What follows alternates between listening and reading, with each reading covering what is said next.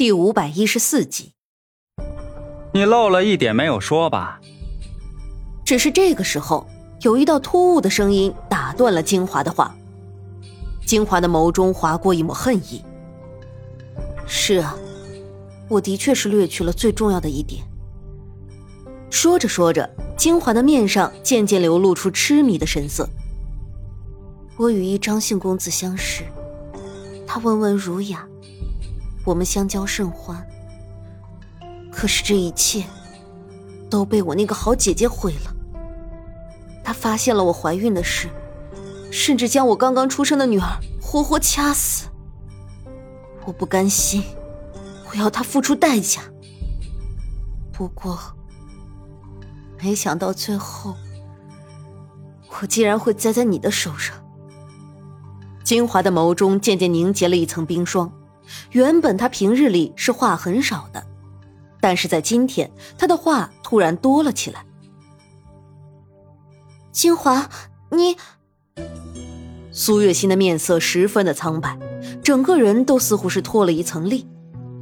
如果不是因为强撑着，他恐怕早就已经倒在地上了。这女人，你怎么回事？金华不过是说了几句话，就把你吓成这样了。苏天注意到苏月心的不对劲，但他也只能这样认为，因为苏月心之前明明还是好好的。他，苏月心也不知道是怎么了，只说了这么一个字，便晕了过去。喂！苏天一把抱住苏月心的腰，把她抱进怀里。真是个麻烦的女人。苏天看着不省人事的苏月心，眉头紧蹙。哼。少主还真是算无一策，留下了你这样的高手守护着夫人，真是可惜。他是一个必死之人，就算你再怎么守着他，他还是会死的。二公子，金华轻笑一声，面上的表情却突然就变了。既然知道我的身份，你就该知道，这个女人不是你能动的。苏天的面色也变了。二公子，你明明知道，这个女人的身份配不上少主，她必须离开少主。金华在说完之后，就趁着苏天不注意，走到了他的身前，手中还握着一根银针。苏天大惊，想要伸手去阻止，但是已经迟了。金华手中的银针已经进入了苏月心的体内。苏月心闷哼了一声，随后便比之前晕得更深了。你做什么？苏天捏着金华的手，他的手就这样被苏天给捏断了。金华疼得一阵痉挛，但却还是笑了。呵呵，二公子，你和大公子不是一向都不对付吗？为什么你却要救这个女人？不过。他的那个女儿倒是无辜。等他死了，我会把长乐带在身边的。混账东西！苏天气得怒气翻涌，用内力把金华震飞了出去。金华的肋骨也断了几根，嘴角还有鲜血流下来，他却笑得越发的灿烂。那模样就和吸血鬼吸满了血之后的样子差不多，看着就让人有些毛骨悚然。苏天满脸的厌恶，你这样子看着真让人恶心，你的那个情郎也不会愿意看到你这样的。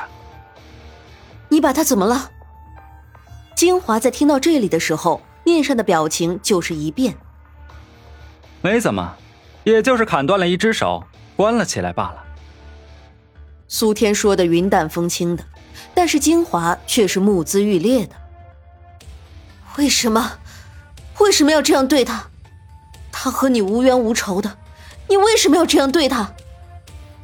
金华怒吼，虽然嘴角的血看起来有些恐怖，但是他还是一点都不在乎的。那你想过苏月心吗？她是少主的爱人，如果她死了，少主会有多难过？你的难过能比得上他吗？我不管，你把她还给我，你把她还给我。金华不顾自己身怀重伤，依旧爬将过去。抱住了苏天的大腿。苏天把苏月心放在了一旁的一张床上，这才能够自如的应对着金华。他已经快要死了，我们找到他的时候，他也不知道是经历了什么。总之，他的性命所剩无几了。苏天最终还是说了实话。什么？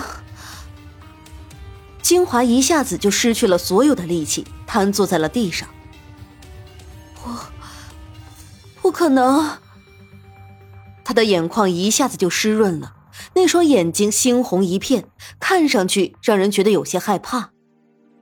金华，我知道你很可怜，但是你何必要被别人这样利用呢？你把解药拿出来，我就放过你。苏天的语气缓和了一些。金华的境遇实在是挺惨的，哪怕是苏天听了都觉得心疼。但是这并不代表他会原谅他犯下的错误。那根银针一定是带了毒的，不然的话，金华拼尽全力就只为了刺苏月心一针，这样的做法是有些不切实际的。你知道的这些事，真的都是少主告诉你的吗？金华倒在地上，身子在微微颤抖，但是他的声音却是使劲的隐忍，也不知道到底是在隐忍什么。苏天皱眉：“金华，不要再拖延时间了，你受的伤不轻，再拖下去你会死的。”我知道。哼哼。金华突然仰起头，冲着苏天笑，但是那笑却比哭还难看。苏田的眉头紧紧的拧成了一个川字。你到底想干什么？我的家人都已经死了，那个老头不会允许我这样的污点再一次出现在他的面前，所以，他一定会派人来杀我。金华顿了顿，脸上的笑意更甚。蟑螂已经快要死了，那我活着还有什么意义？只是可惜，我的孩子被那个老头下令处死，我却不能亲眼看着他惨痛的下场了。苏天的心里大惊，刚想要上前阻止，但是金华却还是咬破了自己的舌尖。金华的嘴里涌出大量的鲜血，似乎是要把他肺腔里所有涌动的鲜血全部都吐出来。他的思绪飘回在南疆的时候。那个时候，母亲还没有死。他的母亲是一个温柔娴静的人，对他说话也从来不会大声，是一个柔弱的女人。每一次他不开心的时候，就会抚琴。母亲说，他最想得到一把琴，便是焦尾。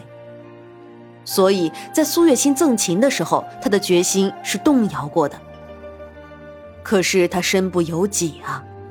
他扭头看了一眼昏迷的苏月心，唇边难以自制地扬起一抹轻笑。这一次，他并不愧对任何人。苏月心，我并不亏欠你，只是可惜到了最后，还是没能和你做朋友。金华的意识已经渐渐地变得模糊起来，连苏月心的脸他都有些看不清了。解药呢？告诉我解药在哪儿？苏天气急败坏的拽住金华的衣领，狠狠的逼问。金华的眼神有些涣散，过了好半天才渐渐聚焦。我，金华想说他无愧于任何人，唯独清河。可惜他的话最终还是没能说出口。最后他是带着一肚子的怨恨去的，死的时候连眼睛都没有闭上。苏天气得扔下他的尸体，无奈的抚额。金华死了，谁知道他给苏月心下的是什么毒？若是苏月心真的死了，那等沈炼那尊瘟神回来了，他不死也要脱层皮。真是倒霉。苏天掐着自己的眉心，有些愤恨的道。而他在没有注意到的时候，苏月心嘤咛了一声，竟然是已经醒了过来。